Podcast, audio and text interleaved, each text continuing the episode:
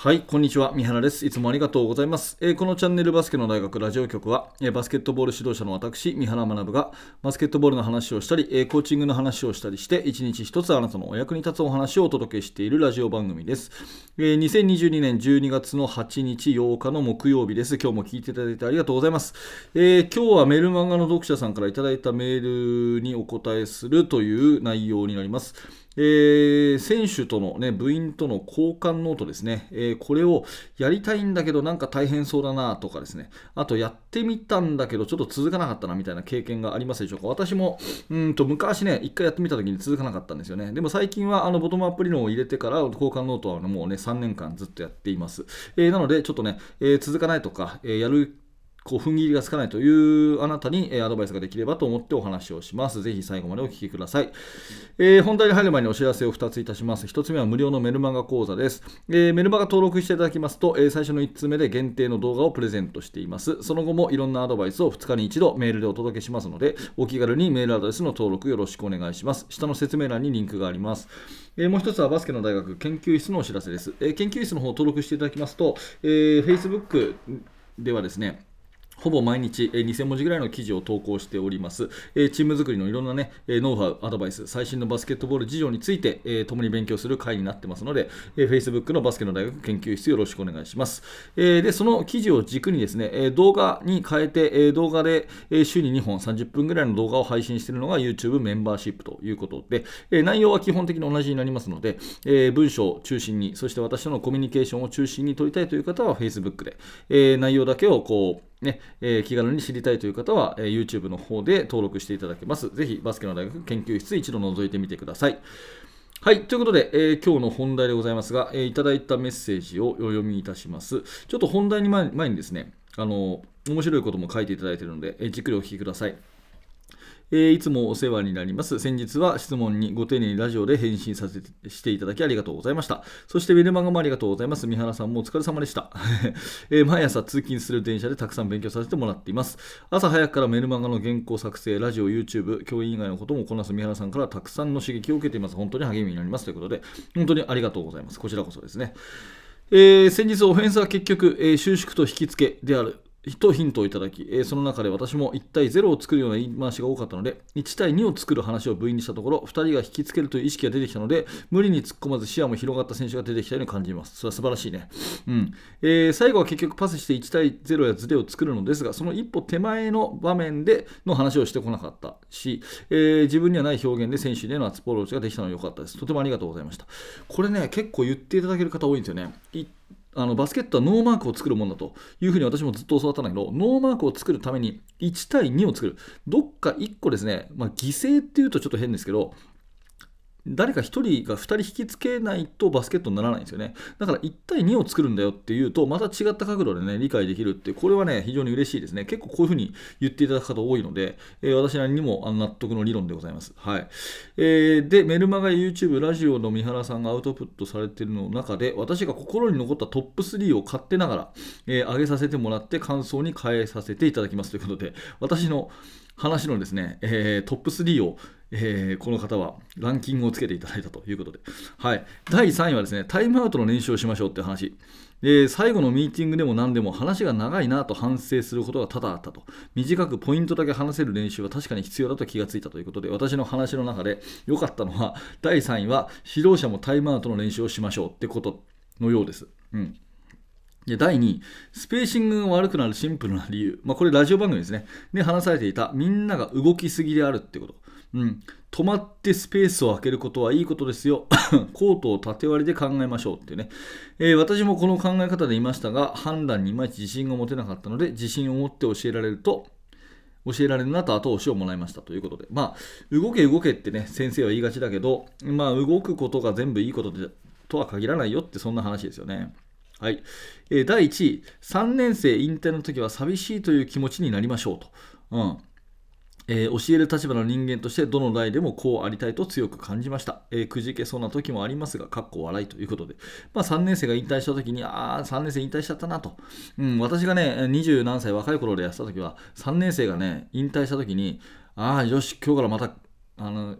ようやく新チームだ頑張ろうみたいなねそういうことを思ったことも正直ありましたからそれは違うなっていう自分への反省でね3年生引退の時に寂しいなって気持ちになれるように今日頑張ろうってそういう話をしたのがこの方の第1位ということですね、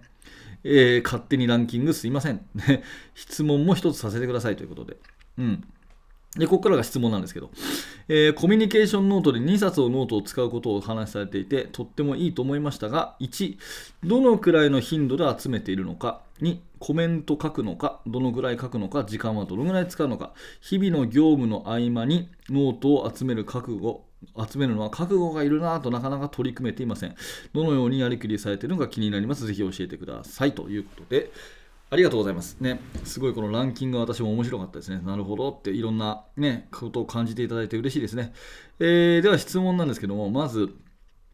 どのぐらいの頻度で集めてるかは、私は今現状は週に3回です。えー、2冊のノートっていうのは、1冊はバスケットのことだけ書くノート。これはですね、月曜日ですね。えー、まあ、日曜日に試合っていうパターンが多いので、1週間の全部の総まとめではあるんですけど、まあ、特に日曜日の試合どうだったかということを含めて、えー、ノートをバスケットのノートを書いてもらうっていうのが、まあ、週1回ですね。えー、それともう1回、もう1回じゃない、もう1冊はコミュニケーションノートっていうことで、え、これはですね、え、まず24時間のどういうふうに過ごしたかっていう時間軸と、あと自主トレーニングの内容、あとはプライベートのですね、えー、を含めて何でも書いていいよっていうノートを週に2回集めてます。で、これは練習がオフの日の翌日なので、えー、現状具体的には私は水曜日と土曜日集めてると。なので、月水土があの、職員室に朝行くと生徒たちがノートをどさっとこうね、えー、35冊置いてってくれるっていうそういう状況になっています。はい、で集め方はノートせノートリーダーがいてですねその子が本当によくやってくれていて、えー、みんなに声かけて集めてくれているであの声かけ方もこう小グループを作ってね小グループごとに提出みたいな、ね、形にしてある意味強制力を持たせてこうやってくれてるっていうところがあの非常に重要ですよね。あのでどのぐらいの頻度で集めてるかっていうのは週3で、えー、コメントは書くのかっていうのはもちろん書きますね。うん、できるだけ長くこう書いてあげたいっていうことが、私としては思っていて、えー、切実な悩みとかもあるので、それには真剣にこう書くと。うん、でノートに書ききれない場合は、えー、後で声かけるからねって一言書いといて、後でこうワンオンワンでミーティングする、えー、話聞くなんてこともやります。うん、で意外とちょっと、あのー、私の中で気にかけてるのはですね、え、ペンを、青いペンを使うってことですね。青いペン。普通これ赤ペンで書きそうなもんで、私も赤ペンで3年前書いてたんですけど、なんか書いてるうちにですね、あの気持ちがこう採点してる、テストの採点してるような、そんな気になっちゃったんですよね。だからこれ見られてる側もなんかこう直されてるっていう感じで、赤だと、赤で返ってくると、うん、なんかそういう感情になるんだろうなってふと思ってですね、え青ペンに変えてみたところ、なんとなく青ペンの方が私も、うん、なんて言うかな、気を使わずにこう返信できるっていうか、うん、なんかこう添削してるみたいな感じじゃなくて、本当に返信してるっていう風な感じがあったので、青いペンを書いて、え使って返信はしています。はい。で、え、どのぐらい時間は使うのかっていうのは、30冊、35冊、1冊1分で35分でしょ？で、35分ってことは絶対ないので、1冊に2分3分で1時間から1時間半ですね。だからそのぐらいの時間を確保するっていうことが結構重要だと思います。で、うーんと、もしやるのであれば、最初のうちはですね、これ生徒にもそうなんですけど、あの、まずは続けることを前提に始めるってすごい重要だと思うんですよね。続けることを前提に始めると。だから、あの何でもそうだけど、最初から張り切ると続かないから、うん、生徒たちにまずねあ、私はそういうやり方はしなかったんだけども、生徒たちに、えー、まずあの1日1行をみんな書いてみようと。うん、1日1行。で、家に帰して、えー、ノート持ってこいっていうふうにやると、最初は持ってこないんで、えー、練習後にそのノートを体育館にこうで書かせてね、うん、で提出させる。なんていうふうにしてノートを書くっていうことを習慣化すると続くかなってちょっと思います、うん、なるべくハードルを下げるってことですね。で先生もコメントを1行だけしか返さないよっていうふうにも宣言しちゃって先生自身も少し楽にしていくってことですね、うん、あのたくさん返せない日があるのとたくさん返せる日があるのとバラバラだとですね習慣化になりにくいので最初のうちは先生もコメントしますと。ただ1行しかできないこれだけの人数をねあのこの質問者さんのチームが何人いるかはちょっとわからないんですけどたくさんいるとしてたくさんいるからこそ先生も最初これ頑張って返信するから、えー、あの習慣化になるまではあの1行だけにさせてねと、うん、お互い1行同士で日記してあの交換日記しようねっていうね、そんな感じで、えー、本当にさらっと書くことから書くことを当たり前にしていく。で、3週間、まあ、ん3週間から6週間ぐらいかな、すると多分書くのが当たり前になってくるんで、そしたらどんどんちょっと内容を付け足していっていくっていうふうに、最初は始めることを前提に楽な形から始めるっていう風な形をするのがいいんじゃないかなというふうに思います。うん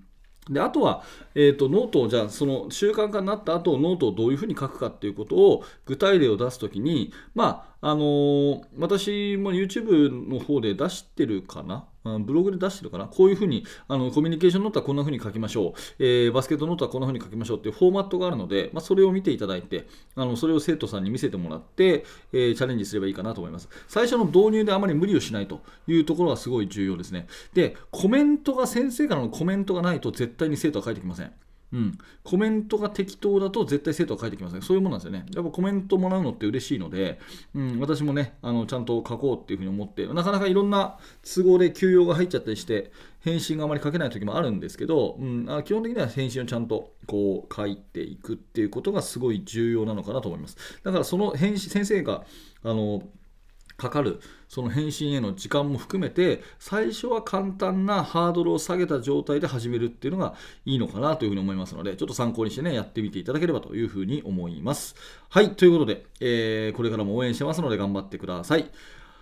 はい。じゃあ、ありがとうございました。えー、この放送はいつもこんな感じで10分ぐらいの放送、バスケのこととかね、コーチングのことをお話ししております。今日の放送が面白かった、興味が持てたという方は、ぜひチャンネル登録のボタンを押していただいて、また明日の放送でお会いしましょう。はい、最後までありがとうございました。三原学でした。それではまた。